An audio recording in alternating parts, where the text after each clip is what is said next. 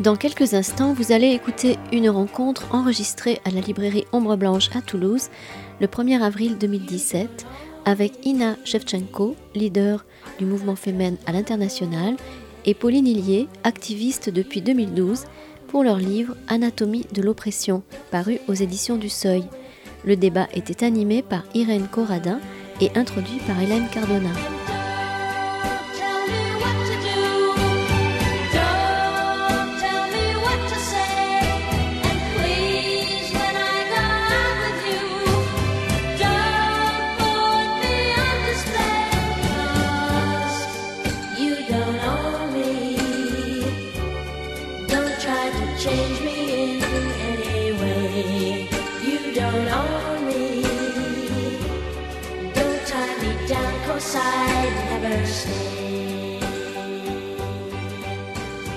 Je voulais juste euh, tous vous remercier amplement d'être euh, venus aujourd'hui. Remercier spécialement euh, Anna Chadvenko et Pauline Millier d'avoir accepté notre invitation. Ina, pardon.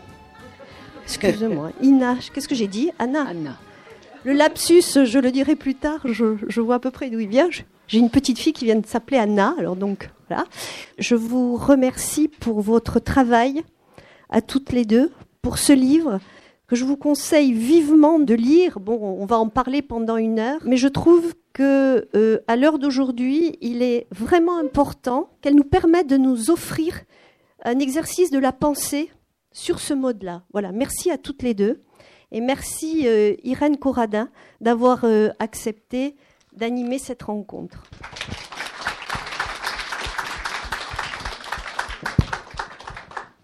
Alors bonsoir. Je veux dire euh, mon émotion, ma joie et la fierté de vous accueillir dans cette librairie, qui est une belle librairie, une très belle librairie. Je veux remercier Hélène Cardona et Christiane Torel d'avoir eu l'idée donc de vous inviter. L'intérêt de cette rencontre, c'est de vous découvrir euh, en direct, sans le filtre trop souvent déformant des médias, et dont nous avons envie d'entendre votre parole et donc de comprendre le soubassement idéologique, philosophique de vos actions. Je vous demanderai de nous rappeler le sens de ce mot féminin et je vais dire quelques mots sur vous que j'ai pioché dans le livre et ensuite je vous demanderai de nous préciser, si c'est possible, le moment où vous avez basculé, où vous avez eu cette conscience et cette idée, cette invention de votre action. Quand euh, s'est faite votre prise de conscience féministe Comment sont nées la forme de vos engagements hein, ce, ce fait de vous habiller de slogans poitrine dénudée quelles sont peut-être vos références culturelles ou les histoires familiales J'ai pensé à la grand-mère d'Inna qui vous ont influencé. Donc rapidement pour ceux et celles qui ne sauraient pas, parce que Inna est quand même connue, Inna euh, Sevchenko, Inna Sevchenko, hein, beaucoup connaissent votre visage du fait de vos actions relayées par les médias. Donc quelques actions, mais dont vous avez entendu parler, je ne vais pas développer. La première qui nous avait impressionné, qui a été quand même terrible et déterminante dans votre vie, c'est en décembre 2011 à Minsk, en Biélorussie, une manifestation devant le siège du KGB pour demander la libération des prisonniers politiques.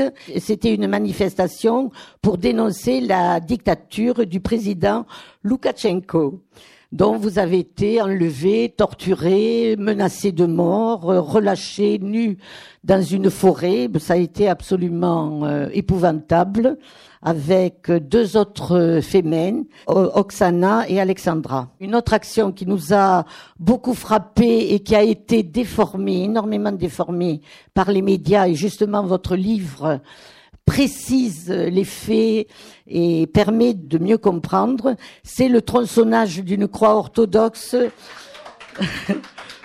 pour protester à Kiev contre la condamnation des pucériotes qui dénonçaient la politique de Vladimir Poutine et qui donc avait fait un concert, une manifestation dans une cathédrale orthodoxe à Moscou. C'était en 2012. En novembre 2012, en France, vous avez manifesté contre Civitas en faveur du mariage pour tous. En février 2013, votre action aussi qui a été très amplifiée, là aussi déformée, comme trop souvent, euh, avec ces fameuses cloches exposées à Notre-Dame de Paris euh, avant qu'elles soient hissées au sommet des tours. C'est tout un symbole hein, entre les tours et les cloches. Donc, avec des slogans hostiles à Benoît XVI qui venait de, de dire qu'il arrêtait son mandat pontifical, dont c'était à Notre-Dame de Paris. En juillet 2013, il y a eu une petite polémique sur ce fameux timbre Marianne de la Jeunesse, dont un des deux auteurs disait que vous aviez servi d'égérie, hein, pour le profil de Marianne. Et donc, vous aviez eu cette phrase très impertinente, quel bonheur. Hein euh, chaque fois qu'on se servira de son timbre, on me lâchera le cul, le dos. Le dos, le dos, le dos, le cul. Bon. Et en décembre 2013, une action en faveur de la mobilisation place Maïdan en Ukraine. L'action a eu lieu, si j'ai bien compris, à Paris, devant l'ambassade d'Ukraine, et vous avez uriné sur une photo du président ukrainien Viktor Yanukovych.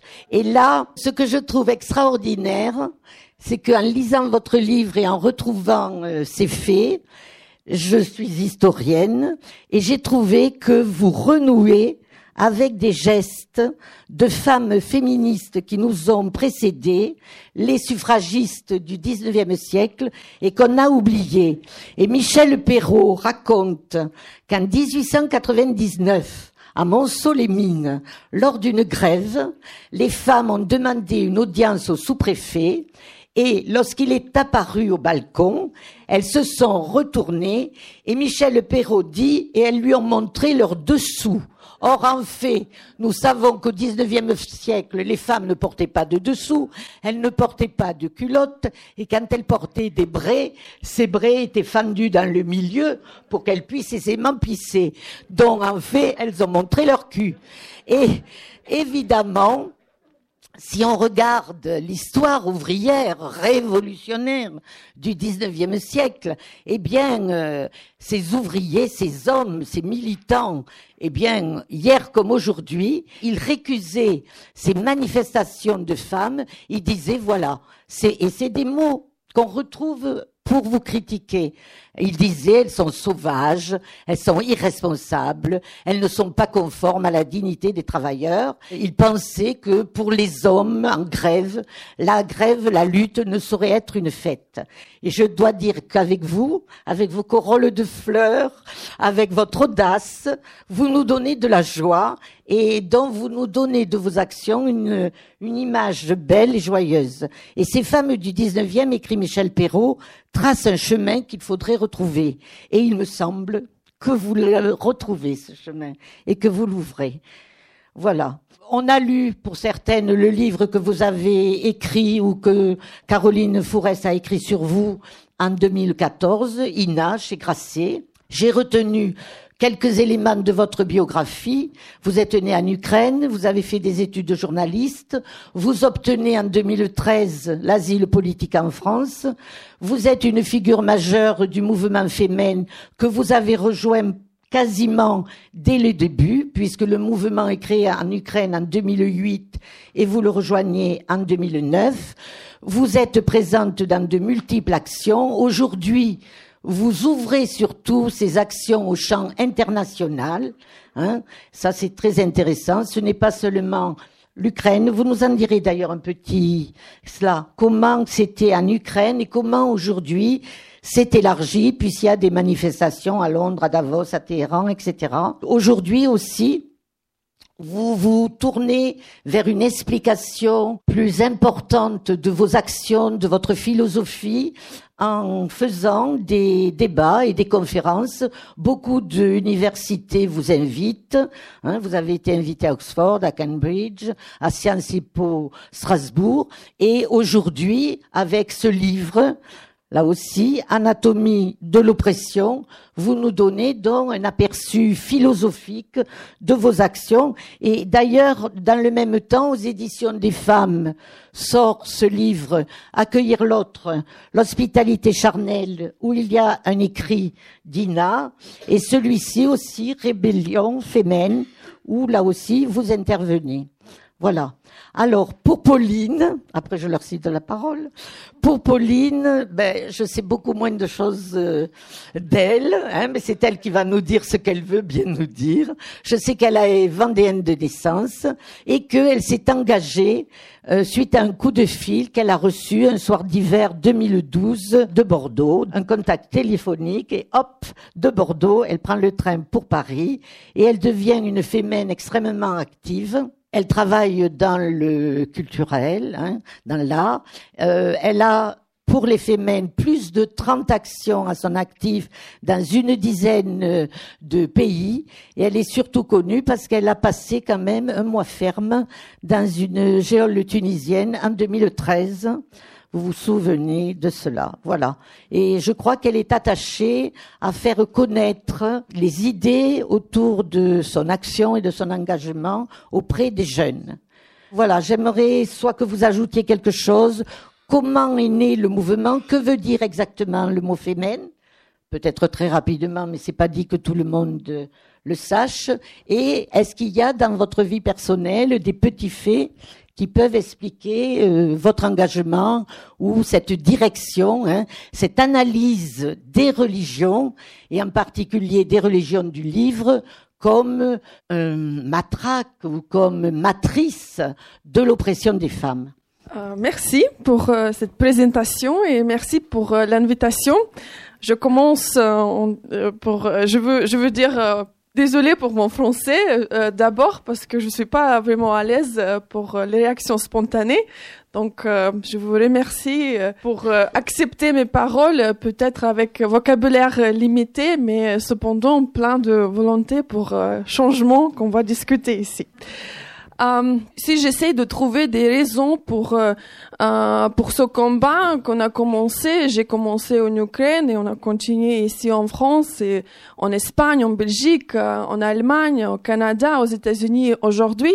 Il y a bien sûr beaucoup de raisons, mais s'il y a une raison, la plus grande raison euh, pour ce combat, c'est une raison très simple. Je suis née une femme, je suis née dans ce corps, je suis née en Ukraine, dans un pays euh, des traditions euh, patriarcales avec la culture sexiste qui est acceptée par les hommes et par les femmes en même temps. Et euh, je suis grandie dans une famille très traditionnelle ukrainienne, avec euh, grand-mère euh, très religieuse, très dédiée à Dieu, qui m'a amenée chaque dimanche à l'église. Donc il y a beaucoup, beaucoup, beaucoup de raisons, bien sûr, comme pour chaque chaque femme, je pense ici, il y a beaucoup de raisons où on, on, on se sent être attaqué, on se sent être, on, on voit cette, euh, c'est oui, c'est injustice dans la société par rapport à nous, juste parce que nous sommes euh, nés euh, femmes et parce que nous avons ce corps-là, mais pas le corps euh, d'homme. Donc voilà, on a commencé notre notre lutte en Ukraine en 2008 à Kiev.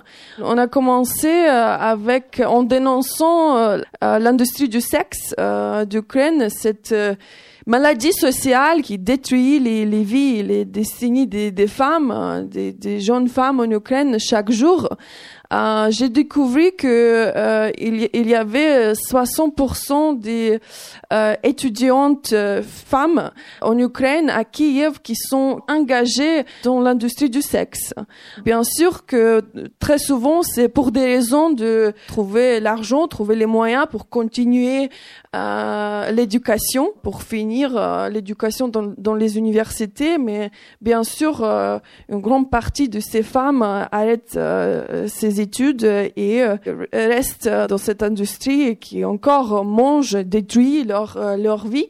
Donc, nous avons commencé notre lutte contre ce, cette industrie, mais on a on a compris que en fait cette forme d'injustice et d'exploitation des femmes était connectée aux autres institutions et, et aux autres euh, industries qui utilisent le corps des femmes, euh, qui, qui utilisent les femmes pour euh, soit plaisir d'homme ou pour enrichissement. Oui. voilà, donc on a commencé, on a élargi notre lutte et on a, on a défini trois cibles pour notre lutte, qui sont l'industrie du sexe, les dictatures et les institutions religieuses avec leur ambition politique, avec leurs demandes politiques que nous voyons même ici en Europe, même ici en France aujourd'hui. Euh, donc voilà, et on a continué, continue notre lutte en Ukraine, en Russie, en Biélorussie, comme vous avez déjà mentionné, c'était euh, en 2012, après l'action euh, avec le, le Croix, j'ai quitté euh, l'Ukraine soudainement et je suis venue, je suis venue à Pologne. J'ai resté là-bas pendant une semaine en pensant où je peux aller pour continuer ce, ce combat parce que si j'ai quitté mon pays, c'est pour continuer le combat, pas pour euh, me protéger et rester euh, dans une euh, zone de confort, mais de, de continuer ce combat. On, a eu déjà une groupe, un, un, groupe de soutien ici en France. Donc je suis venue en France, j'étais accueillie par euh, beaucoup de femmes et hommes aussi qui voulaient continuer notre combat ukrainien ici en France, euh, ce qui était euh, honnêtement euh, un grand, euh, une grande surprise pour moi parce que euh, même si peut-être j'ai rêvé que notre lutte va devenir internationale, mais j'ai vraiment jamais pensé que notre lutte plutôt locale, nationale, avec notre groupe, un petit groupe en Ukraine, va être reçue par la communauté internationale et par les femmes d'autres pays avec leur expérience différente, avec l'histoire différente. Donc notre mouvement est devenu international en 2012 euh, avec euh, l'ouverture de, notre branche ici en France, euh, après en Espagne, en Allemagne, quand je dis dans l'autre pays. Je pense que ça, c'est la, la, preuve d'une vérité très simple, que la lutte pour les droits des femmes est, est une lutte universelle parce que l'attaque euh, contre les droits des femmes est universelle, l'attaque est mondiale, et c'est pour ça, je pense que notre mouvement est devenu international, et aujourd'hui, le mot féminisme, on a juste parlé il y a euh, une heure, on a discuté qu'aujourd'hui, plus de femmes se revendiquent euh, comme étant féministes parce que nous voyons que ces attaques contre femmes continue et même euh, euh, augmente partout dans le monde. J'ai une histoire sensiblement différente de celle d'Ina, mais pour autant, on, a découvert, euh, après toutes ces années d'activisme, les nombreux points communs entre la vie des femmes à l'est, à l'ouest, au sud, au nord. Finalement, il y a beaucoup, beaucoup de choses qui nous lient les unes aux autres. Euh, donc moi j'ai grandi en, en Vendée euh, dans un dans un univers plutôt catholique. Donc la Vendée c'est très très imprégné de religion. J'étais donc dans une famille catholique mais néanmoins très sensible aux aux valeurs laïques. Cependant, euh, il y avait quand même un espèce de sexisme intégré, euh, latent, partout autour de moi, qui m'a toujours fait grandir dans cette perspective que mon destin de fille serait forcément euh, plus restreint que celui des garçons, à qui plus de, champs de possibles s'ouvraient et dont les ambitions étaient euh, plus grandes que les miennes. Instinctivement, je me mettais un peu en retrait. Et puis euh, instinctivement, j'avais une vision de, de moi-même euh, comme d'un être euh, plus faible, certainement peureux, qui avait besoin de, de trouver de la protection. Voilà, quelqu'un un peu aux antipodes de la figure de Femen qu'on peut connaître aujourd'hui. J'ai découvert plus tard dans Femen qu'en fait toutes les femmes avaient en elles une force, un courage et une résistance à, à l'épreuve, à la douleur et aux intimidations euh, qui sont incommensurables. Et d'ailleurs, euh, c'est un message que je voudrais vraiment que chacune garde en tête. On a toutes en nous cette force-là incroyable. Et d'ailleurs, ça a même été prouvé par bon nombre de scientifiques que les femmes avaient, avaient cette résistance-là. Donc j'ai grandi euh, là-dedans, puis j'ai fait des études à Bordeaux et j'ai été en fait un peu ignare pendant très longtemps. J'ai j'ai été ignorante au concept de féminisme parce que dans les années 90-2000, on en entendait peu parler. Euh, j'ai été ignorante de la souffrance de beaucoup de femmes dans le monde. Jusqu'à mes 20 ans, je n'ai pas eu connaissance des mariages forcés, je n'ai eu que peu connaissance de l'excision, c'est-à-dire je, je croyais comme beaucoup de monde que ça consistait en un décalotage assez bénin euh, du clitoris. Or, il s'agit de quelque chose de beaucoup plus grave puisqu'il s'agit de l'ablation d'un organe qui est voué au plaisir et c'est un plaisir qu'on refuse aux femmes. J'ai été ignorante de beaucoup de d'abus et de, de, crimes commis par, par les religions contre les femmes ou contre les homosexuels ou contre les incroyants, puisque c'est un combat qui est multiple. Euh, j'ai donc grandi dans un département où il n'y avait pas d'association féministe autour de moi, peu de discours concernant les droits des femmes. Arrivée à Bordeaux, j'en ai aussi peu entendu parler. J'étais une de ces euh, étudiantes nostalgiques des grands combats du MLF. je me disais j'aurais aimé en être. Et puis, euh, à mes 25 ans, euh, Femen est apparu dans ma vie, je dirais. Et en même temps que Femen euh, est apparu aussi Internet, euh, qui a été une grande fenêtre sur le monde avec tous les défauts qu'on trouve à Internet. Ça m'a permis de me relier euh, au destin de plein d'autres femmes dans le monde. Et avec Femen, j'ai découvert que le combat universaliste était possible, qu'il était beau, qu'il était juste, qu'il était à notre portée. J'ai envoyé un mail après la première action très médiatisée de, de Femen en France, c'était en novembre 2012, contre Civitas paradoxalement, les voir se faire euh, frapper dans la rue m'a donné envie de, les rejoindre. Peut-être qu'il y avait aussi quelque chose de l'ordre d'un défi à soi-même de me prouver que. Et donc, en, même temps que j'ai pratiqué euh, ou mis, mis en exercice toute cette solidarité que j'avais envie de démontrer aux femmes, ça m'a moi-même fait même profondément changer. Euh, je suis devenue euh, forte, résistante, fière surtout. Je me suis redressée euh, tant psychologiquement que physiquement, et je suis devenue moi aussi cette guerrière, cette Amazone fémène qui, qui crève, qui crève l'écran, puisque je trouve que la figure de la fémène c'est une, figure féminine magnifique. J'ai été la première à, emménager dans le QG avec les avec les fémènes ukrainiennes, puis effectivement j'ai mené de nombreuses actions, dont cette action très médiatisée en Tunisie. Et voilà, le, le, Femen s'est internationalisé. On a mené de nombreuses actions ensemble avec Ina. On a fait face à de nombreux drames aussi, on peut le dire, puisqu'il y a eu, euh, un incendie grave, il y a eu des menaces de mort graves, il y a eu un homme qui, à notre recherche, en a poignardé trois personnes euh, dans notre ancien QG. Il y a eu des tabassages, il y a eu tout ça, mais on, l'a traversé ensemble. Puis il y a eu aussi euh, énormément de, belles victoires. Et on, voilà, après cinq ans d'activisme ensemble, on a voulu continuer à explorer les différents outils politiques qui existent sur la palette. le, le topless, on continue. L'action de rue, c'est, au cœur de, de notre militantisme. Mais on explore aussi aujourd'hui une nouvelle forme, une nouvelle forme de militantisme avec donc le passage à l'écriture et à la réflexion qu'on a voulu mener ensemble sur cette problématique qui nous est particulièrement chère parce qu'elle nous met particulièrement en colère, qui est celle donc du conflit entre euh, les religions monothéistes et le corps des femmes. Voilà, donc c'est pour ça qu'on est là euh, aujourd'hui pour en parler. Vous écoutez Les Femmes, Ina Shevchenko et Pauline Illier à la librairie Ombre Blanche le 1er avril 2017 pour leur livre Anatomie de l'oppression, publié aux éditions du Seuil, lors d'un débat animé par Irène Corradin. Je trouve que c'est un livre à la fois très facile à lire, il se lit très très vite d'une traite et c'est un livre qui me semble indispensable. Je pense que c'est un livre qu'il faut faire lire autour de nous et qu'il faut offrir et aux hommes et aux jeunes hommes et aux jeunes femmes et aux autres. Vous avez le sens de la formule. Vous ne manquez pas d'humour. Je ne les reprends pas les formules hein, parce que je veux pas passer trop de temps. Parfois, Certaines de vos formules peuvent paraître excessives. J'ai relevé les cœurs empalés sur les barreaux. Euh, la religion s'est imposée pour régner un maquerelle autoritaire sur le sexe des femmes. Je dois dire que j'aime en même temps, hein, mais j'ai aussi aimé la sénilité de Dieu lui-même mériterait d'être plus souvent prise en considération. Et les charognards rongent jusqu'à l'os. Bon, mais il y a des, formules où, par exemple, quand vous dites euh, les crimes d'honneur sont un grossier oxymore, je trouve que c'est très fort. Parce qu'on le répète, crime d'honneur, alors qu'il n'y a pas d'honneur là-dedans. Hein. Quand vous dites euh, la Vierge superstar, ou quand vous dites euh, pour l'avortement, l'avortement c'est sacré, ou Dieu merci je peux avorter, j'adore.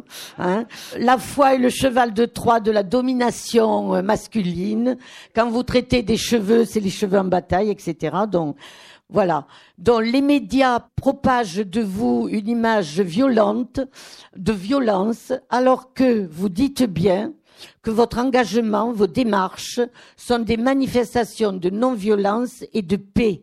Et ce qui me frappe dans vos actions, ce n'est pas la violence, c'est la détermination. Bon, les attaques sont euh, nombreuses, verbales, je n'y reviens pas, on le sait plus ou moins, il y a le dénigrement, les informations mensongères. Par exemple, euh, Google, si vous tapez uriner église, vous tombez sur Femen. Et c'est un, un fait qui est avéré faux. C'est un bruit qui a couru, un prêtre qui a fait ceci, cela, la police, il y a eu une enquête, etc. Le bruit est faux, n'empêche. Voilà pour la croix brisée aussi, euh, dans le livre, vous trouverez l'explication précise quand, pourquoi a été érigée cette, croix, qu'est-ce qu'elle représentait, et ensuite ce qui s'en est suivi. Hein. Je ne reviens pas sur les omens hein, qui à Paris, complètement ridicule, ce groupe euh, catho-masculiniste se promenait poitrine nue pour euh, pour vous faire la, la, la, pige, voilà. Je veux signaler quand même le côté faux du journal Le Monde, hein, qui en 2015, le 3 octobre, quand vous êtes intervenu là euh, pour ce salon musulman de Pontoise, ils, ils ont titré Les fémènes vont-elles trop loin? Adeptes des interventions spectaculaires et médiatisées, ces féministes inventent une nouvelle forme d'activisme, mais pour certains, la radicalité de leur méthode dessert leur cause. Alors je trouve ça complètement faux cul, parce que je ne j'ai jamais vu le monde titrer les intégristes vont-ils trop loin? Et quels sont ces certains pour qui la radicalité de la méthode dessert la cause. Ils n'ont qu'à dire, nous, au monde, on trouve que ce qu'elles font dessert notre cause. C'est toujours certains, les certains qui ne sont pas nommés. Ce qui m'a plu dans le livre et qui en fait un ouvrage vraiment un, un instrument pour avancer, c'est la rigueur du livre, le fait qu'il est très bien documenté.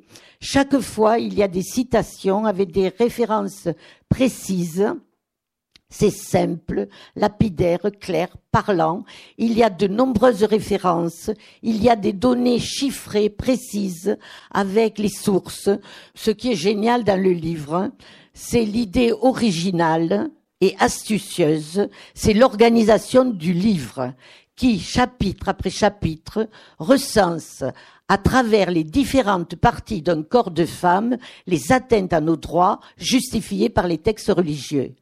Et une amie algérienne à qui je, je, racontais comment était construit le livre, m'a fait très justement remarquer que ça lui rappelait une comptine qu'on a toutes chantée dans notre enfance, qui est une comptine qui date du 19e siècle et qui est franco-canadienne.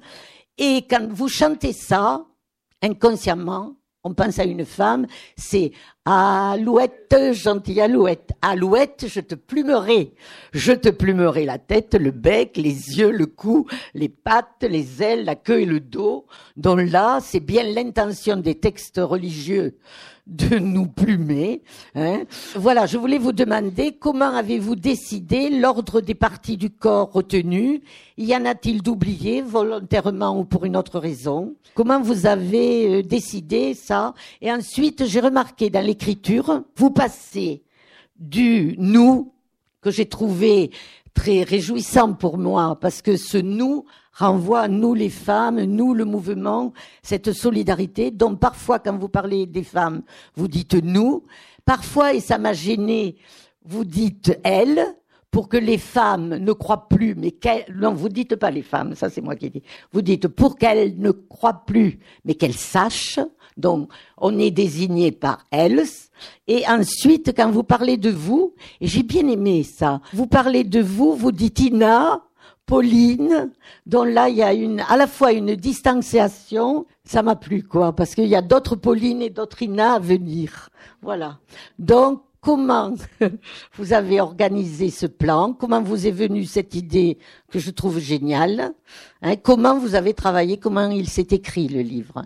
Alors le plan, euh, en effet, il est lié éminemment à notre euh, à notre forme de militantisme qui est lui-même très très incarné, très charnel. On a voulu repartir de ce corps euh, ce corps meurtri, supplicié, volé, on dit, euh, annexé par la religion, pour essayer de, décortiquer comment les religions prenaient en otage euh, chaque partie de notre corps pour finalement nous, contrôler euh, tout entière. c'est comme si un peu la, figure du corps de la féminine et toutes ces souffrances qu'on avait nous-mêmes éprouvées, tous les coups qui nous ont été portés ou toutes les menaces de coups qui nous ont été portés, puisque on nous a nous-mêmes menacés de nous arracher les cheveux, crever les yeux, découper les seins, violer avec des barres de fer sodomiser, euh, couper les mains. Enfin, on a eu nous aussi cette espèce de, parcours anatomique euh, pour nous punir en fait. Et on s'est dit que, la figure de la féminine cristallisait toutes ces violences euh, machistes. C'était à l'image de ce que les femmes souffrent partout dans le monde dès lors qu'elles essayent finalement de se libérer de ces religions. C'est comme si, comme des médecins, on s'était mis en face de, de ce corps martyrisé des femmes et qu'on procédait à un examen comme ça très très méticuleux, très clinique, c'est ça, pour essayer d'identifier les points, ce qu'on a appelé les points névralgiques de ce conflit. Et en fait, en, mettant en parallèle euh, ce, ce corps euh, à l'autopsie, disons, ou en tout cas à l'examen médical, puisqu'on pense qu'il n'est pas mort et qu'on reste malgré tout très, très optimiste dans le livre, on s'est rendu compte que dans les textes religieux, comme un miroir, on retrouvait également des injonctions faites à chacune des parties du corps des femmes, qui prennent parfois des formes absolument euh, absurdes, insoupçonnées. Mais pour vous dire, on a même retrouvé, je le cite, euh, c'est un peu trivial, mais c'est un exemple qui me marque. Dans le judaïsme, il y a une croyance qui dit que quand un petit garçon, un bébé, fait pipi euh, sur vous, ça n'est pas grave. Mais si une petite fille, euh, si un bébé fille vous urine dessus, il faut immédiatement aller se nettoyer. C'est-à-dire que jusqu'à notre pipi, on est plus sale que les hommes, ça va jusque là. Et en fait, on se rend compte qu'il y a un contrôle quasi total, quasi de, de, de, la tête aux pieds, comme dans notre parcours anatomique, pour contrôler les femmes, les cheveux, les yeux, la bouche, les oreilles, les seins, les mains, le ventre, bien sûr le ventre, ô combien le ventre, le sexe, le sexe, et encore dans le sexe, c'est on peut parler de plein de choses, euh, l'hymen, le clitoris, euh, les règles, etc. Jusqu'aux pieds, jusque là où on peut mettre les pieds ou ne pas les mettre. Notre corps est complètement euh, passé au crible. Alors évidemment, il y a eu des sujets, vous, vous dites, est-ce qu'il manque des parties dans ce corps que vous auriez aimé rajouter. On aurait aimé parler, par exemple, on en parlait tout à l'heure euh, au cours de notre déjeuner, du traitement de la pilosité des femmes, par exemple, des choses comme ça. Mais euh, bon, dans les textes religieux, on trouvait pas euh, clairement des injonctions par rapport à ces parties du corps-là. Donc on était limité par ça, on ne pouvait pas non plus... tout, tout, ne rentrait pas dans ce parcours anatomique, mais cependant, il y avait déjà tellement de choses à dire sur ces parties du corps, rien que sur l'organe de la tête. On en a fait un chapitre immense, et puis sans doute on a, on n'a pas pu tout mettre puisque à l'écriture on se rendait compte que chaque jour l'actualité euh, nous rattrapait, chaque jour euh, de nouveaux exemples auraient été euh, à intégrer à notre diagnostic. Donc voilà, on s'est penché sur ce corps comme des médecins finalement et puis on a voulu proposer un, un remède à ce qu'on a appelé euh, entre nous pour s'amuser euh, le cancer du sein SAINT euh, et pour proposer un, remède à, ce qui n'est pas une fatalité en fait puisqu'il y a des activistes comme les Femen mais comme bien d'autres partout dans le monde qui nous prouvent chaque jour qu'il est possible de se rebeller contre ces religions. Et puis il y a aussi plein de, de croyants qui nous prouvent qu'il est possible d'exercer sa foi en dehors de ces traditions qui sont caduques, qui sont héritées du Moyen Âge et qui d'ailleurs euh, moi j'ai toujours du mal à comprendre pourquoi, comment les religions s'accrochent à des traditions euh, barbares, quand ils pourraient eux-mêmes décider d'enlever cette partie euh, néfaste de leur texte ou, de leur pratique. Le sacré, c'est certainement ce qui pose le plus problème et c'est peut-être l'invention la pire dans toute cette histoire, puisque dès lors qu'on pose ce, label de sacré sur quelque chose, ça le rend incritiquable, immuable. On, on l'a vu, on a été plein de fois critiqués parce qu'on osait critiquer. On, nous a traités d'islamophobes, de catophobes, tout ce que vous voulez. Euh, donc voilà, on se bat contre ces termes de sacré et on enjoint les femmes, les croyants, les incroyants, les hommes, tout l'ensemble de la société à refuser une tradition dès lors euh, qu'elle défend des principes inégaux entre hommes et femmes, hétérosexuels et homosexuels, croyants et incroyants. Voilà. Donc il est là notre combat et c'est l'objet euh, de ce livre. Et je juste ajoute que donc la structure est euh, inspirée par nos expériences, nos propres expériences en tant que femmes, en tant que militantes, mais aussi elle est inspirée par euh, le désir de faire un appel à toutes les femmes de penser, de commencer à, à se définir par nous-mêmes pas de laisser euh, la place pour les institutions patriarcales de nous définir. Euh, on essaye de montrer euh, de quel point chaque partie de notre corps est pénétrée par leurs idées, par leur interprétation de nous, qui nous sommes, qui nous devons être, euh, euh, ce que nous devons porter, ce que nous devons penser, ce que nous devons dire, qui nous devons aimer et comment.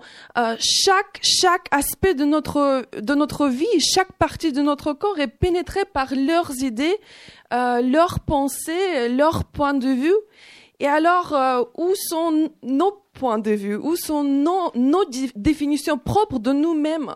Donc on essaie de poser ces questions, on invite euh, de poser ces questions euh, à nous-mêmes chaque jour et d'essayer de, de, répondre parce que euh, je crois que l'émancipation, la libération des femmes commence par surtout questionnement de toutes les règles et toutes les normes autour de nous, mais aussi par qui nous sommes.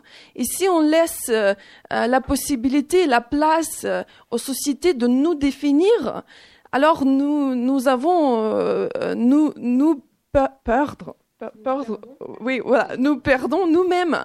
Donc euh, voilà, c'est le désir de faire cet appel qu'il faut commencer par donner la définition de nous-mêmes, de nous définir par nous-mêmes et de ne pas laisser euh, l'espace à eux et les paroles, euh, de ne pas donner les paroles à, ces institutions.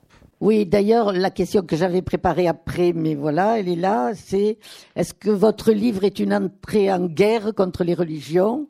Bien sûr, je sais bien que votre réponse était non. Hein. Euh, vous écrivez, tous les croyants ne sont pas haineux et violents. Nous ne remettons pas en question la liberté de croyance. Nous sommes pour une pensée critique sans langue de bois. Nous avons nous-mêmes notre propre spiritualité et vous dites ce livre est la plainte pour coups et blessures que nous déposons contre les religions. Et ce mot de plainte m'a fait penser à un livre que les éditions des femmes avaient publié dans les années 70 sur le mouvement des femmes qui était une anthologie des textes des militantes qui, depuis Christine de Pisan, nous avaient précédés. Cet ouvrage s'appelait Le grief des femmes. Or, le grief, c'est la plainte. Mais vous m'avez pas répondu au nous, au elle et Ina et Pauline.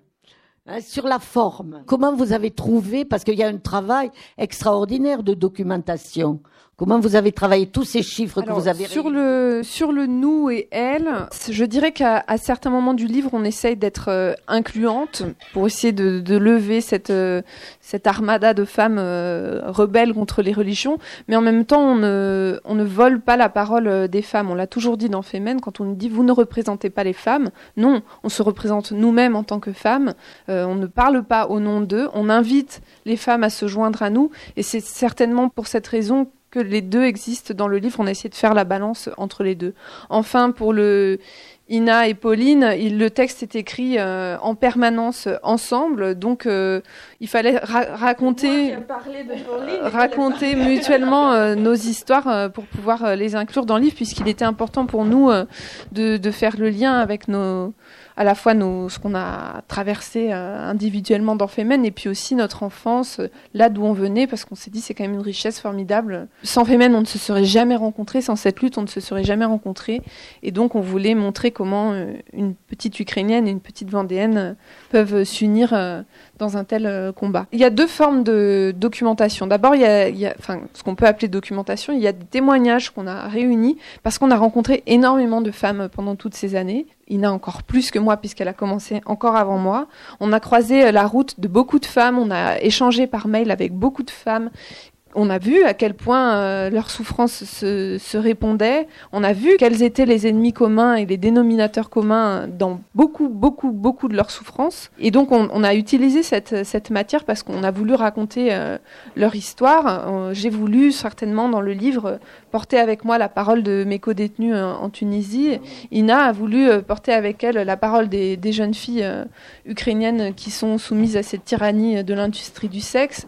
On a voulu que des personnes comme Myriam, euh, d'activistes féminines qu'on a rencontrées, des Iraniennes, des Égyptiennes qu'on a rencontrées, des Russes, des Polonaises. Pour Ina, on a voulu que toutes ces femmes-là soient représentées, ou en tout cas que la parole qu'elle nous avait confiée euh, apparaisse dans le livre. Et ensuite, pour ce qui est des sources euh, et des chiffres, etc., mais on a, on a mené un travail de façon assez scolaire, de recherche. On a voulu, oui, on, voilà, on n'est pas des universitaires nous à la base, on est des filles de la rue. Euh, on est, mais oui, on est, on est des filles, des militantes de rue. On n'est pas des militantes de, bibliothèque. Euh, on a beaucoup de respect pour les militantes de bibliothèque euh, et de librairie. Mais enfin, notre culture, notre culture du féminisme, elle n'était pas là. Notre culture du féminisme, elle était dans le dialogue. Elle était dans les vidéos qu'on peut nous envoyer ou les témoignages qu'on a pu nous envoyer via Internet.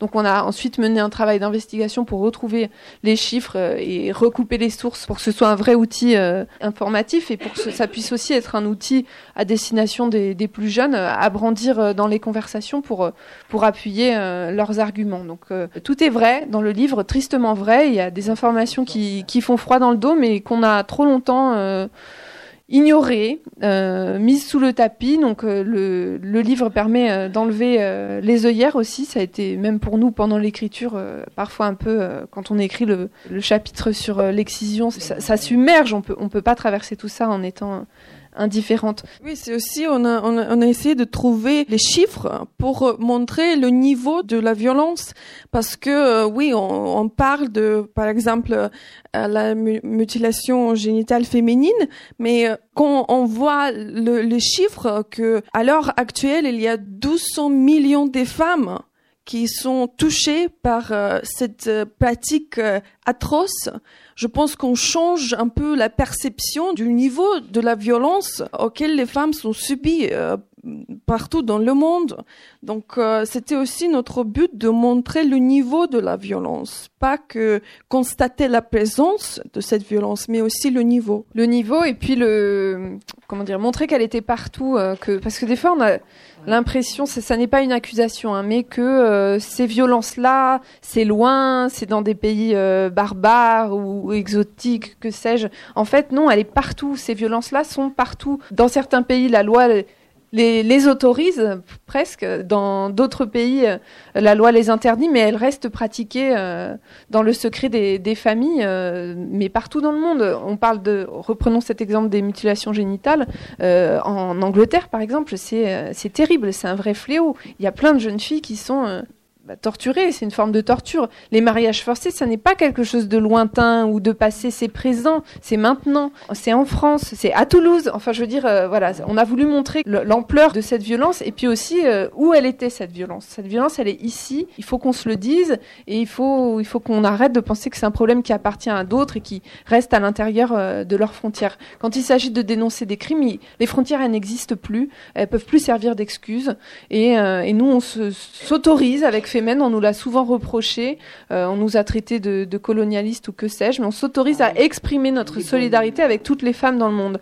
Quand Femen est venu les Femen ukrainiennes sont venues exprimer leur solidarité en France dans le combat des Françaises, on ne les a pas traitées de colonialisme. Quand Femen exprime sa solidarité avec Amina en Tunisie, on, nous traite de colonialisme. On peut plus passer la mer Méditerranée, euh, les femmes euh, africaines ou nord-africaines doivent se débrouiller et les femmes du reste du monde ne doivent pas leur exprimer de solidarité. C'est quelque chose qu'on refuse de faire.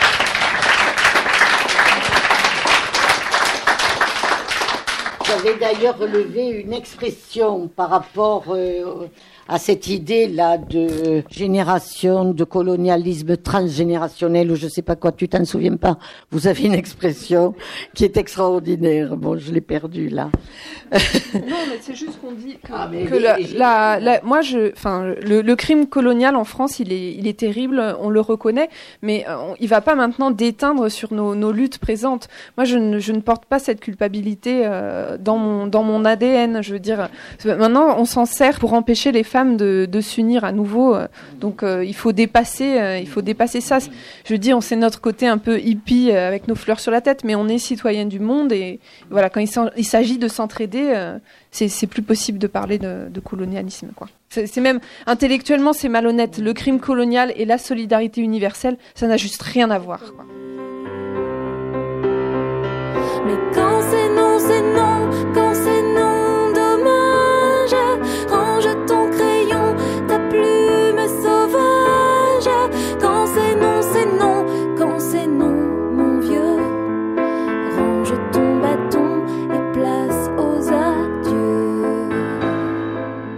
Donc toutes ces horreurs dont vous continuez à souffrir et toutes les horreurs que vous dénoncez et qui motivent votre lutte euh, extraordinaires au Femen. Nous, au MLF, on les a toutes connues aussi. On a connu aussi euh, la répression de la presse, on a, on a, on a connu tout ça. Et alors, j'ai deux, deux, choses que je veux dire. Il y a un constat, le fait que on s'est battu, ça fait des dizaines et des dizaines et des dizaines d'années, pour aussi euh, les femmes qui souffraient de ce dont nous ne souffrions pas, nous, en France, par exemple l'excision. Je me souviens en particulier d'un travail qui avait été fait aux éditions des femmes, qui s'appelait Des couteaux contre les femmes. Tous ces combats-là, nous les avons connus, nous les avons affrontés, nous avons connu toutes les répressions. Et alors, le constat, c'est est-ce que toujours, toujours, toujours, c'est à recommencer Ça, c'est le premier point. Et deuxièmement, la, chose formidable que vous avez faite pour nous, qui sommes de cette très ancienne génération de MLF, c'est que vous redonnez de l'énergie, du courage, de la vitalité. Alors moi, je sais ce que ça me fait que vous existiez, parce que ça me fait tellement de bien que je suis heureuse de pouvoir vous le dire. Mais je voudrais aussi que vous nous disiez ce que ça vous fait d'être avec nous, qui sommes ces femmes, qui se sont si longtemps battues hein, et qui voulons continuer à nous battre avec vous. On ne recommence rien, on continue en fait. C'est un peu cucu ce que je vais dire, mais on est les maillons euh, d'une même chaîne et le MLF n'a rien commencé non plus. Le MLF s'inscrit dans la continuité euh, d'un combat qui a commencé avant. La victoire euh, finale, elle n'est pas certainement pas entre les mains des femmes non plus. Elle est entre les mains des prochaines générations et on s'inspire toutes les, les unes des autres pour continuer ce combat qui n'est pas achevé, mais qui le sera Je veux prendre euh, deux exemples par rapport au livre. Par exemple, pour les sources. Elle ne se contente pas, par exemple, de dire ce qu'on trouve souvent, les positionnements religieux contre le droit à l'avortement et à la contraception existent et frappent dans 80 pays. Elles disent les 80 pays. Et c'est ça, je trouve, qui est très très important. C'est pas du tout pareil quand vous lisez, ça se passe dans 80 pays, et quand vous lisez les femmes du Brésil, de Colombie, du Chili, de République dominicaine, du Salvador, du Guatemala, d'Haïti, du Honduras, du Mexique, du Nicaragua, du Panama, du Paraguay, du Venezuela, d'Angola, du Bénin, d'Afrique centrale, du Tchad, du Congo, d'Érythrée, de Côte d'Ivoire, du Gabon, de Guinée-Bissau, du Kenya, du Lesotho, de Madagascar, du Mali, de Mauritanie, de l'île Maurice, du Niger, du Nigeria, du Sénégal, de Somalie, de Tanzanie, du Togo, d'Ouganda, d'Afghanistan, d'Égypte, d'Iran, du Liban, de la Libye, d'Oman, du Soudan, de Syrie, des Émirats arabes unis, du Yémen, du Bangladesh, d'Indonésie, du Laos, du Myanmar, de Papouasie Nouvelle-Guinée, des Philippines, du Sri Lanka, d'Irlande, de Malte, d'Argentine, de Bolivie, du Costa Rica, d'Équateur, du Pérou, du Burkina Faso, du Burundi, du Cameroun, d'Éthiopie, de Guinée-Conakry, du Malawi, du Mozambique, du Zimbabwe, du Koweït, du Maroc, d'Arabie Saoudite, du Pakistan, de Corée du Sud, de Thaïlande et de Pologne continuent d'être privés du droit de disposer librement de leur ventre etc., etc. Et pour les mutilations sexuelles, elle cite le rapport de l'Organisation mondiale de la santé à la page 224. Parce que nous, les mutilations sexuelles, on retient ablation du clitoris, et on retient parfois infibulation. Mais là, si vous prenez le texte de 2000 de l'Organisation mondiale de la santé, elle vous montre, définit les cinq types de mutilations pratiquées selon cette classification éloquente. Donc, type 1, excision du prépuce avec ablation partielle ou totale du clitoris. Type 2, excision, ablation du clitoris, surtout les petites lèvres, la plus fréquemment pratiquée. Type 3, infibulation ou excision pharaonique, qui nous a dit que la momie que nous avons au musée Labi est excisée, elle l'est.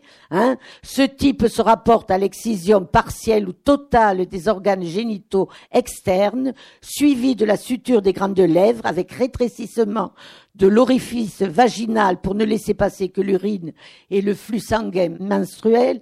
Type 4, ça j'adore, inclassable, dit l'OMS.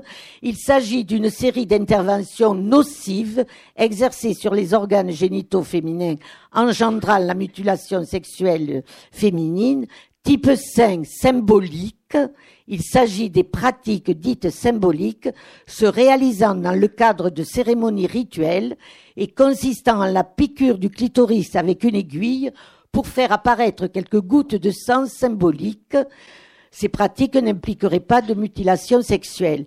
Et en effet, on sait que ça se passe dans certains pays d'Asie ou d'Afrique, mais elles montrent dans la banlieue parisienne, ça peut se passer, elles montrent en Russie, parce que pour l'obsession de la virginité, il y a une tradition récente en Russie. Des milliers de citoyennes russes auraient été excisées ces dernières années en Russie, une tradition récente dans ce pays et qui échappe à la loi.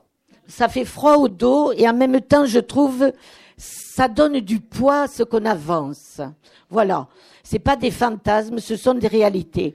Et ce que je voudrais dire aussi, je voulais donner un point sur le fait qu'elle retrouve dans ce livre et dans leur action ce qui m'a plu aussi, ce qui m'a touché, c'est qu'elle se resitue dans une situation féministe.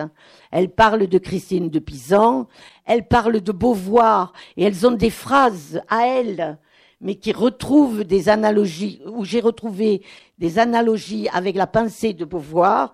J'ai amené le livre qui était paru aux éditions des femmes dans les années 90 de Aung San Suu Kyi, parce que justement sur se débarrasser de la peur, je trouve vous êtes dans cette lignée et vous parlez des femmes d'aujourd'hui, des femmes que vous citez à la fin de votre préface, des femmes que l'on trouve partout dans le monde aujourd'hui.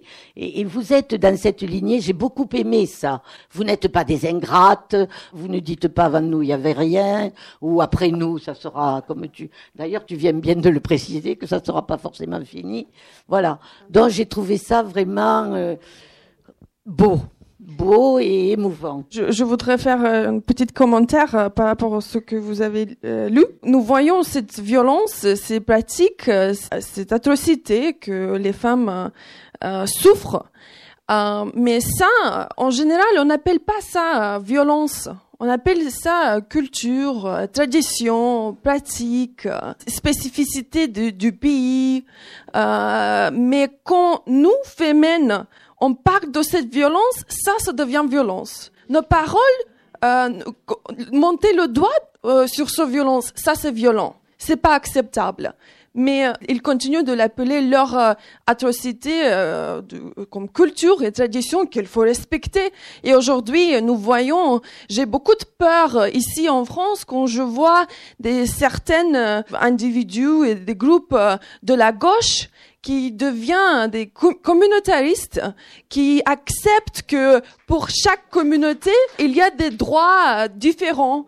C'est pas les communautés qui définissent nos droits, c'est pas nos nationalités, c'est pas la couleur de peau, c'est une simple vérité qu'il n'y a pas un être humain qui a moins de valeur qui définit que nos droits, nos droits égaux et universels. Il faut continuer de défendre ces, euh, ces idées universalistes et de n'accepter pas les interprétations de communautaristes même qui vient de gauche aujourd'hui ici en France. Au début, avant chaque euh, organe, elles en donnent une petite euh, définition, ou étymologique, ou, ou poétique, ou... En fait, c'est la définition euh, médicale de cette. Ah, euh, de c'est, cet elle est organe. Médicale. On a, on a voulu euh, mettre. Je vais vous montrer parce que celle qui me plaît, c'est la tête. Vous allez voir la définition médicale. Je vais vous la donner, la définition En fait, médicale. on a voulu mettre ces chapeaux un peu médicaux avant nos parties pour, pour montrer qu'une tête, c'est une tête, un sein, c'est un sein, dans toute la banalité que, que ça implique. Cette banalité, on le dit souvent, on la réclame pour le corps des femmes, en fait. Parce que le corps des femmes, il est soit hyper sexualisé dans la société euh, d'aujourd'hui, soit il tombe euh, sous la, le coup près euh, fatal de cette pudeur religieuse insupportable, soit il est sali et traité comme, quelque chose d'impur. Nous, ce qu'on demande, c'est qu'il soit traité avec autant de banalité que l'est le corps d'un homme. Il y a de nombreux exemples qui nous prouvent que même ici en France, ce, traitement est inégal. Je cite cet exemple parce qu'il est frappant. Les fémènes sont accusées quand elles font des actions torse nu d'exhibition sexuelle. Or, on ne montre pas nos organes génitaux puisque nos petites définitions le rappellent, euh, la poitrine n'est pas un organe génital. Donc, on tombe sous, le joug de cette accusation qui fait de nous des malades mentales. On l'a vu au cours de l'histoire, les femmes qui se battent pour leurs droits sont tout de suite cataloguées comme des folles. Qui peut nous, donner un casier judiciaire qui ferait qu'on ne peut plus être au contact d'enfants Euh, Être accusé d'être un délinquant sexuel, c'est très grave euh, aujourd'hui en France. Euh, or, un homme, euh, quand il manifeste torse nu, déjà, bien évidemment, il est même pas inquiété, il passe même pas la nuit en garde à vue. Nous, on ne compte plus le nombre de gardes à vue qu'on a faites. Et en plus de ça, un homme, quand il manifeste entièrement nu, c'est-à-dire avec ses organes génitaux exposés au public, tout le monde euh, s'en amuse ou le trouve, euh, trouve la situation cocasse. Exemple euh, marquant, les Molières, c'était il y a deux ans, je crois, un intermittent du spectacle interpelle Fleur Pellerin, ministre de la Culture, dans la salle, complètement nu. Toute la salle s'esclave, tout le monde trouve ça génial. Tout le monde le laisse poursuivre son discours. La police n'intervient pas. Fin de l'histoire. Si la même, la même, le même jour, une fémène torse nu était apparue sur scène, elle aurait été molestée comme ça. à chaque fois et conduite en garde à vue. Et tout le monde aurait crié au scandale. Une fémène interrompt les Molières. Une fémène euh, salit la réputation de la cérémonie. Parce qu'encore une fois, les femmes, d'abord, n'ont pas le droit à ce- cette, cette banalité par rapport à leur nudité. Et puis en plus, Dès lors qu'elles remettent en question euh, l'ordre patriarcal de la société, dès lors que leur nudité n'est plus tournée soit vers euh, le pieux religieux, soit vers le désir masculin, euh, la société ne, parvient pas à le supporter, ne parvient pas à le digérer. Donc c'est pour ça que ces, chapeaux existent, pour montrer que notre tête, c'est juste notre tête, notre vagin, c'est juste notre vagin. Arrêtez d'en faire euh, soit des piñatas sur lesquels euh, on tape, soit des, des objets précieux qu'on met sous cloche et auxquels euh, il ne faut plus toucher, soit des objets de fantasme sur lesquels euh, on se masturbe nuit et jour à, à en perdre la tête. Voilà, notre corps est banal. Un corps nu, c'est banal. On a tous un corps nu.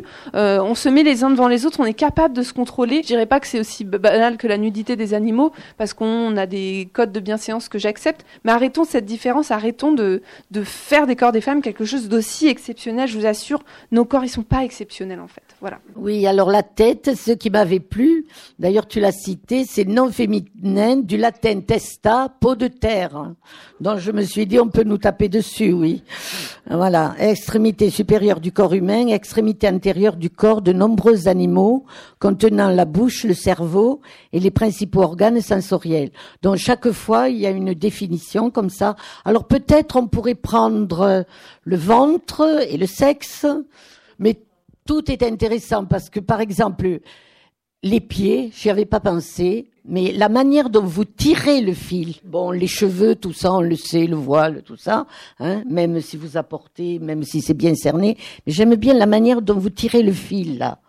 Par Oui, exemple, il y a certaines pour... parties du corps qu'on a qu'on a appréhendé de manière euh, plus symbolique, euh, je dirais. Euh, par exemple, le cœur, euh, on en parle parce que le cœur, dans notre imaginaire, merci, c'est l'endroit où résident nos sentiments amoureux. Donc, on parle du cœur pour évoquer euh, le- les mariages forcés, les mariages mixtes euh, refusés. C'est- C'est encore un, un vrai fléau en, en France, les mariages mixtes refusés. Croyez-moi, c'est très compliqué dans beaucoup de communautés de se marier avec quelqu'un qui n'est pas dans sa communauté. L'homosexualité, euh, au auquel un choix qu'on refuse aux femmes comme aux hommes d'ailleurs.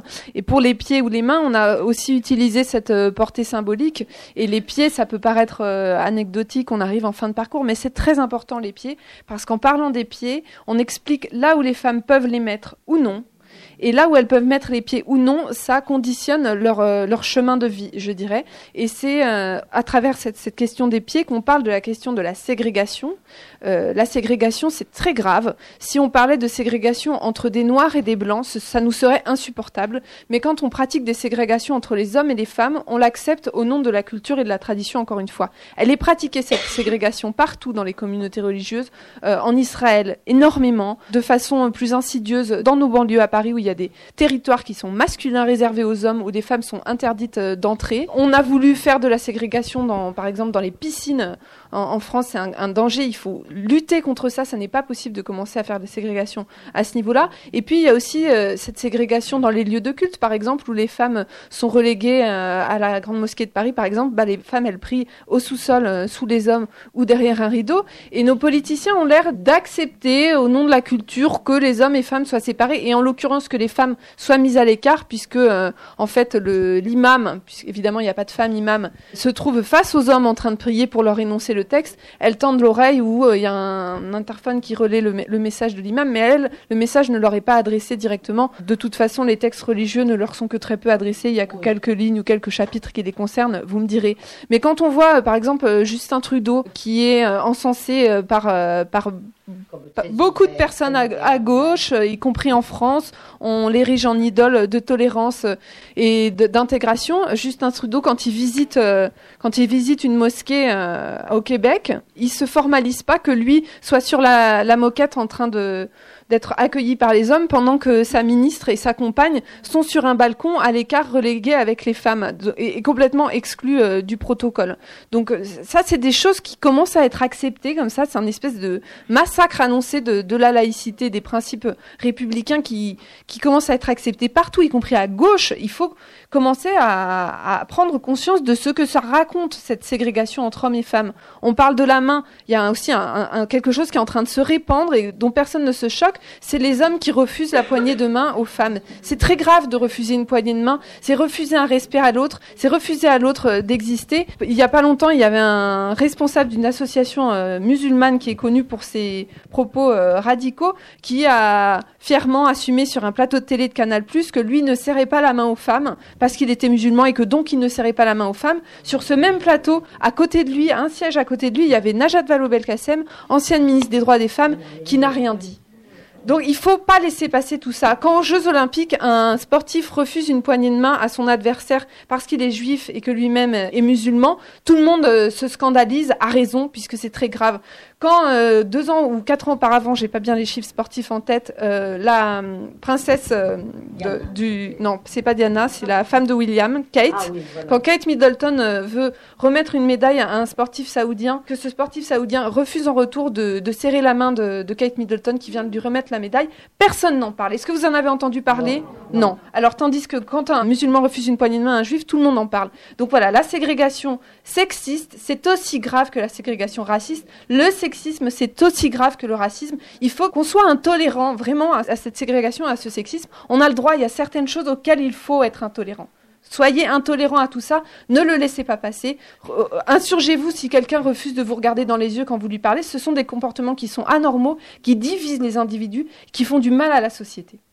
Et avec les pieds aussi. Quand tu tires le fil sur les pieds, ça veut dire que tu ne peux pas sortir, tu ne peux pas travailler, tu ne peux pas retrouver des femmes pour t'unir et pour manifester. C'est-à-dire ce ligotage, cette mise sous un joug de certaines parties de nos corps et donc au final de notre corps entier, c'est quelque chose qui nous ligote, qui nous ligote mentalement, mais qui nous ligote aussi dans le faire. Par rapport aux pieds et les mains, j'ajoute que pour nous, symboliquement, parler des, des, pieds, de mettre le pied sur le sol masculin, c'est très important parce que c'est ce que nous faisons féminine nous rentrons dans leur euh, euh, lieu euh, du patriarcat, ces monuments du patriarcat, les églises, les synagogues, les mosquées. Nous rentrons dans leur par- parlement où ils ont majorité.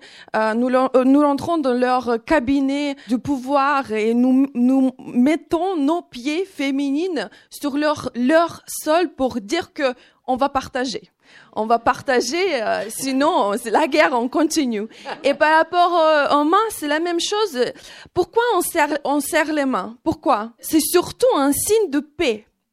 Quand je dis, euh, ben, c'est un signe de paix, on est d'accord. Et c'est ça ce qu'ils refusent.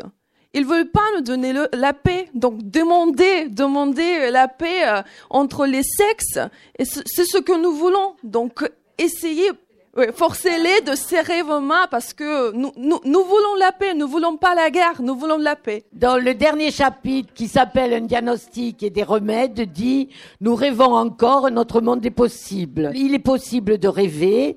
Donc elle parle de ce qu'elle vient de dire là aussi. Nous avons en nous, en notre possession des armes révolutionnaires, nos corps libérés. Euh, elles disent qu'il faut utiliser les images de notre propre sexe pour briser les tabous. Il y a des artistes qui le font. Il y a un chapitre très très important et très très intéressant sur la défense du blasphème, où elles disent si vous croyez à la liberté d'expression sans offense, vous ne croyez pas à la liberté d'expression. Et ça, c'est quelque chose qu'il faut vraiment réfléchir. Elles sont contre une interdiction de certaines pratiques par la loi, parce qu'elles disent que les armes de nos sociétés laïques doivent être le débat, l'éducation et l'intégration. Elles pensent qu'il faut donc éduquer les filles, développer une école laïque, qu'il faudrait qu'on développe les cours d'éducation sexuelle, ce que l'Organisation mondiale de la santé préconise pour les enfants dès l'âge de 12 ans. Et vous avez vu la reculade à laquelle on a assisté, c'était même pas sur l'éducation sexuelle, c'était sur l'idée d'égalité au niveau de l'école française. Il y a un, la fin, il y a un très très beau texte, je trouve, le, le texte final que l'une de vous deux pourrait lire, parce que c'est très beau comme écriture, et ça m'a fait penser à cette écrivaine euh, nigériane américaine, Chimamanda Ngozi Adichie, qui a publié un manifeste pour une éducation féministe, le fait que les mères doivent éduquer leurs filles et comment éduquer les filles. Et là, sur cette nigériane, je retrouve tout à fait ce qu'elles écrivent. Si nous pouvions, pour finir, remonter le temps, le remonter loin, jusqu'à la genèse inconsciente de ce livre, la première vexation, la première injustice qu'ont connue les petites Ina et Pauline, nous leur dirions, ainsi qu'à toutes leurs petites semblables. Ne croyez pas ce qu'on dit de vous. Ne croyez que ce que vous ressentez. Vous n'êtes ni coupable, ni seconde, ni sale, ni inférieure, ni provocante, ni menteuse, ni hystérique, ni bête, ni fragile, ni légère. Vous êtes ce que vous voulez. Vous pouvez être princesse le lundi et chevalier le mardi, sirène le matin et pirate l'après-midi, danseuse en janvier et pompier en février. Vous pouvez être rose hier, bleu aujourd'hui et demain toutes les couleurs de l'arc-en-ciel. Votre tête peut apprendre, analyser et inventer. Votre bouche peut rire, crier et chanter. Vos paroles peuvent agiter les esprits, lever des foules et changer le monde. Vos yeux peuvent briller d'intelligence, d'orgueil et de joie. Vos mains peuvent construire, prendre le pouvoir et vous défendre. Vos seins peuvent être maternels, sexuels et rebelles. Vos cœurs peuvent n'en faire qu'à leur tête. Vos ventres n'appartiennent à personne. Vos sexes peuvent prendre ou refuser le plaisir. Vos pieds peuvent courir, sauter tous les obstacles, gravir toutes les montagnes, parcourir le monde et vous emmener où vous voulez. Vos corps valent autant qu'un autre. Rien ne vous est interdit, rien ne vous est impossible. N'écoutez pas ceux qui vous diront le contraire, ils seront nombreux et insistants. Si vous essayez, vous verrez qu'ils ne sont pas aussi grands qu'ils en ont l'air. Ne baissez jamais les yeux, n'obéissez pas, prenez les livres qu'ils vous confisquent, entrez dans les lieux qu'ils vous interdisent, ne les laissez jamais décider pour vous ni parler à votre place, moquez-vous d'eux parfois et dénoncez tous leurs mensonges. Clamez haut et fort que vous n'êtes pas ce qu'ils disent et sachez qui vous êtes, car la plus belle chose en laquelle croire, c'est en vous-même.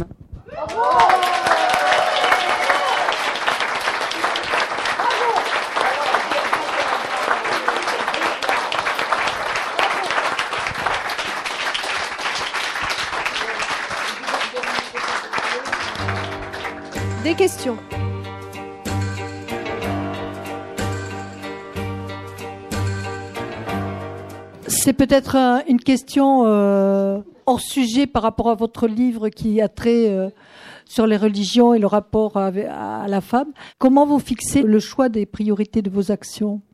Euh, en fait, c'est l'actualité qui fixe euh, nos priorités. On réagit euh, beaucoup à vif. Souvent, on décide une action euh, 24 ou 48 heures à l'avance. Il y a certaines autres actions qu'on fantasme depuis plus longtemps sans être certaine qu'on va réussir à les réaliser.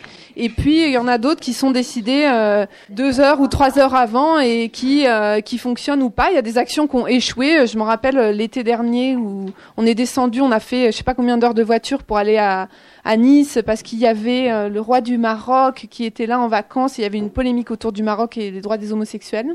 On voulait agir et finalement, au moment où on est arrivé, il partait avec toute sa suite. Voilà, on a fait des heures de route pour rien. On est reparti dans l'autre sens aussitôt. Ça arrive. Un autre souvenir comme ça, on a interpellé euh, François Hollande à la Maison de la Poésie, euh, moi et une autre activiste au sujet des accusations d'exhibition sexuelle dont dont nous faisons les frais. Euh, ça s'est décidé deux heures avant parce qu'il a eu une information qu'il allait être à la Maison de la Poésie. On s'y est rendu. Euh, on a passé euh, les services de sécurité comme ça, avec notre culot et, et nos sourires. On, est pas- on a passé sans, rien qu'on sans rien qu'on nous demande. Je suis rentrée à l'intérieur, j'ai man- j'ai bu un petit jus d'orange, j'ai mangé un petit pain au chocolat au buffet de Monsieur Hollande.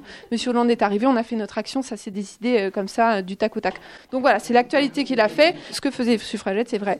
On garde en tête toujours nos cibles qui, euh, on dira ce qu'on veut de Femen, mais depuis euh, 9 ans, bientôt 10, elles n'ont pas bougé. On nous a dit le message est confus, c'est pas clair. faut pas être très malin pour ne pas voir quand même la clarté. On peut peut-être nous reprocher de pas, pas l'étoffer, mais enfin, nos cibles, elles n'ont pas dévié depuis le début. Donc on garde toujours ça en tête et à partir du moment où euh, c'est liberté fondamentale, où c'est cette égalité qui est euh, sacrée à nos yeux euh, est bafouée ou refusée à quelqu'un, on intervient dans la mesure de nos possibilités. On est limité par notre budget puisque on est toutes euh, bénévoles et puis on, on gagne un peu d'argent en- pour Femen en vendant des t-shirts, etc. Mais il y a certains fantasmes qu'on n'a pas pu réaliser. On aimerait aller euh, mener une action euh, en Inde euh, contre la culture euh, du viol, mais c'est trop cher euh, pour notre euh, petit notre petit budget. Euh, Il y en a d'autres euh, auxquels on pense depuis longtemps qu'on a envie de faire, dont je garderai le secret parce que c'est ici sur le territoire français, mais on attend la, bonne occasion. Et puis voilà, certains jours il y a des petits miracles, comme le jour où euh, trois activistes ont réussi à se trouver un, un maître de Vladimir Poutine en visite euh, à Hanovre. Depuis cinq ans, elles ont attendu euh, ce moment. La, photo est historique, je pense, ça va rester euh, dans l'histoire. En tout cas, du moins du temps du, vi- du vivant de Vladimir euh, Poutine. Donc c'est un jeu à la fois un jeu de patience et en même temps, euh, quand c'est maintenant, c'est maintenant. Il faut réagir et il faut être, voilà, on est des vrais opportunistes de la politique. Voilà, c'est ça. Moi, je pense que les religions ont eu un grand pouvoir pendant longtemps. Et on a pu penser, il n'y a pas si longtemps que ça, qu'elles avaient baissé pavillon. Et que les droits universels, dont on se réclame toutes, je crois, et tous ici, qui pourraient émaner de l'ONU et d'organismes comme ça, je me demande dans quelle mesure ces droits universels qui devraient être proclamés et, mis en œuvre par l'ONU ne sont pas encore euh, finalement euh, euh, inquiets du, du candidaton religieux et encore sous tutelle religieuse. Moi, c'est ça qui m'inquiète un petit peu. Et je voudrais euh, aussi parler de mon, mon- ma petite expérience. J'étais enseignante d'éducation physique, alors ça, ça me tient à cœur. J'ai travaillé sur le corps, sur le corps des jeunes filles. J'étais prof en 63, j'ai pris ma retraite en 99. J'ai cru, j'avais des filles en short et en t-shirt sans problème, quelle que soit leur culture, leur couleur. La laïcité était là, on n'y pensait même pas, on pensait même pas à la défendre tellement elle nous baignait de partout. Et puis à, à Toulouse, dans les années 2000, moi j'ai vu la honte du corps revenir et les vêtements s'allonger. C'est sûr que c'est une blessure profonde pour moi parce que c'est c'est un outrage à ce que les profs de PS ont fait depuis 40 ans. Voilà. Moi, je voudrais insister là-dessus sur est-ce que les religions ont encore du pouvoir et dans quelle mesure les forces civiles onusiennes ou je sais pas droits de l'homiste, dans quelle mesure elles sont percutantes par rapport à ça. C'est parce que c'est un vrai combat que vous menez. Moi, je vous, je vous félicite, je vous remercie de, de, de tout ce que vous faites. hein. Voilà. Et, et il me semble que l'ONU, bon, alors on donne les droits de l'homme à, à, à un mec de l'Arabie Saoudite, on lui donne, je sais pas quel, quel pouvoir. Bah, juste pour euh, réagir rapidement, euh, effectivement, euh, ils prennent la place qu'on leur laisse aussi. Quoi, j'ai envie de dire. On parle de l'ONU. euh, pourquoi le Vatican euh, siège à l'ONU? Enfin, C'est un, un État euh, religieux, euh, clairement discriminatoire. Il n'y a même pas de question à se poser. Oui, c'est complètement je- je discriminatoire. Les femmes euh, ont voilà, bah, les sœurs qu'on qu'on voit jamais, qui ont accès à aucun poste de pouvoir. Pourquoi on laisse la place euh, à des gens comme le pape pour venir au Parlement européen exprimer ses opinions? Pourquoi pendant le débat sur le mariage pour tous, on consulte les, avis des, responsables religieux, sans parler de- des arènes politiques? Pourquoi les médias donnent la parole sur les plateaux de télévision à un prêtre pour débattre avec, euh, j'en sais une militante LGBT du bien fondé ou non? Ils prennent la place qu'on leur donne. Arrêtons de leur donner de la place. Euh, affirmons notre laïcité. Il faut en être fier. C'est un modèle que beaucoup de pays nous envient. Beaucoup de pays nous envient, et, notamment dans les pays euh, sous la tyrannie religieuse euh, isla- islamique. Donc il faut en être fier, il faut la revendiquer, puis il faut l'appliquer sans rougir. C'est pas une loi qui fait du mal aux gens, c'est une loi qui fait du bien, qui permet d'avoir une société saine, qui permet d'avoir une société où on peut critiquer les idées euh, de l'autre euh, dans la limite de critiquer les personnes. Arrêtons de leur euh, de leur dérouler le tapis rouge en permanence. Arrêtons d'accepter de serrer des mains. Je parlais de serrer des mains tout à l'heure, des mains qui sont couvertes de sang comme celles des dirigeants d'Afghanistan ou d'Arabie Saoudite. À un moment donné, quand on est dans, dans le juste et dans le droit et quand on défend ce principe universel sacré, le seul qui soit sacré, qui est l'égalité entre tous les humains, ce principe des droits humains, il faut pas en rougir, il faut l'assumer. Et ceux qui ne le respectent pas, il faut euh, les mettre au banc, il faut les punir, il faut euh, les forcer à respecter ces choses-là qui sont juste fondamentales et je comprends même pas qu'il y ait encore euh, des questions là-dessus. Donc re- refusons que les religions s'immiscent partout euh, dans nos arènes politiques euh, et entre nos jambes, dans, dans nos foyers, etc. Et c'est vrai qu'il faut pas, il faut pas surtout compter sur nos dirigeants politiques. Vous voyez, ils ont même, même l'ONU, je reconnais, je reconnais euh, l'influence de l'ONU et tous les avancées euh, et le progrès euh, social euh, dans les droits humains, notamment international, qui est le travail de l'ONU, je le reconnais, je, je les salue, mais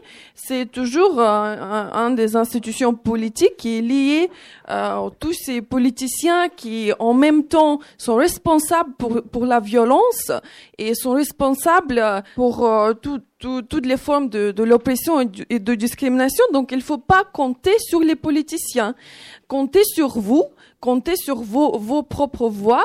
Et je pense qu'il faut compter aujourd'hui sur la, société civile, surtout pas les politiciens qui sont dans, les parlements, qui sont dans, dans, ce, dans ces chaises de cuir, qui ont beaucoup de pouvoir, mais pas beaucoup de sentiments par rapport aux gens qui vivent euh, leur vie chaque jour euh, comme des victimes. Donc, euh, croyez dans vos voix, dans vos pensées, dans, votre puissance. Nous partageons tout, nous partageons nos idées humanistes, nos idées universalistes, féministes. Donc, il faut que nos voix sont plus fortes que leurs euh, voix populistes, que leurs euh, voix euh, discriminatoires, que leur et même plus fortes que leur Kalachnikov, le Kalachnikov des islamistes. Il faut que nos voix deviennent plus fortes que Moi, je suis complètement contente que vous ayez écrit ce livre. Il était temps que vous exprimiez vos points de vue, vos convictions et que vous répondiez à toutes euh, ces attaques. euh, voilà. Et quant à la question de la montée des religions, elles n'ont jamais baissé pavillon. Enfin, moi, je suis étonnée qu'on se pose cette question dans cette salle, mais bon, euh, je veux dire, depuis 2001, euh, pour dire 2001, mais euh, avant, il y a une montée des religions absolument colossale. Même nos hommes politiques, comme vous l'avez dit tout à l'heure, de Sarkozy à Fillon qui se déclarent chrétiens, on est bercé tout le temps par euh, une remontée du religieux et euh, peut-être qu'on a baissé la garde et peut-être que vous êtes les seuls à avoir porté l'étendard et donc euh, moi ce qui m'inquiète et qui continue à m'inquiéter qui fait que effectivement il y a 40 ans on s'est déjà positionné sur ces choses-là, sur sur le corps attaqué, sur euh, les, les idéologies qui attaquent nos corps. On. Et ce qui m'inquiète, c'est que on, on sait toujours et on le voit dans les quartiers beaucoup. Ce sont les femmes qui sont quand même euh, reproductrices beaucoup de ça. Donc euh, moi je, je suis, euh, il y a des fois je me sens un peu voilà impuissante. Je vous remercie d'avoir écrit ce livre. Je vais le vendre.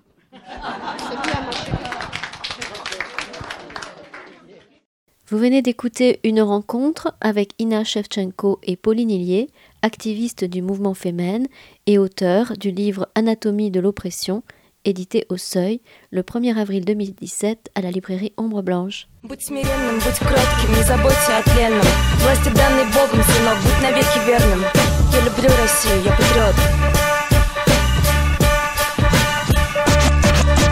Живи просто святому подобно Не ешь скоромное, потребляй скромно И станешь на ноги скоро.